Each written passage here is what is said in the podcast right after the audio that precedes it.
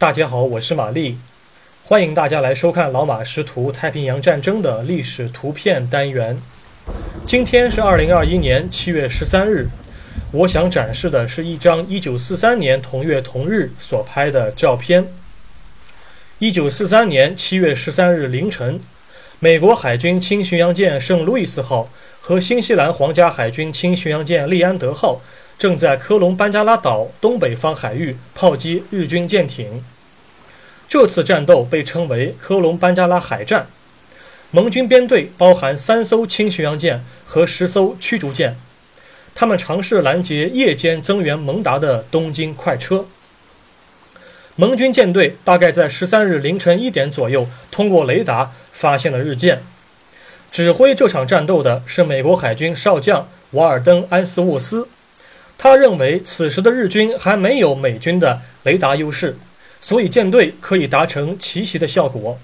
但是他不知道的是，日军在一九四三年七月份开始在舰船上装备电波探知机，略称为密探装置。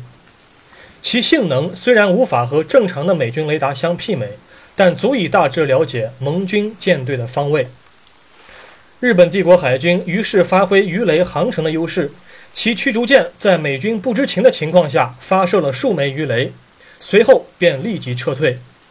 尽管盟军舰只成功击沉了日方的轻巡洋舰“神通号”，但自身的三艘轻巡洋舰均被日方的鱼雷击中。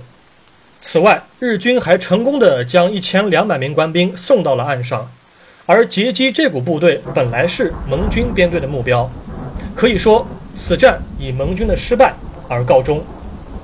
照片中右侧远景处闪着火光的，就是圣路易斯号和利安德号。因为日方的神通号看不见美舰的方位，于是便打开了探照灯。探照灯一开，自己就成为了盟军舰艇的靶子。照片拍摄的具体时刻，很可能就是两艘盟军舰艇使用150毫米及以上口径主炮炮击神通号的瞬间。本照是美国海军官方照片。现在收录于美国国家档案馆内，官方编号为八零杠 G 杠三四二七六三。感谢您收看今天的节目，我们过几天再会。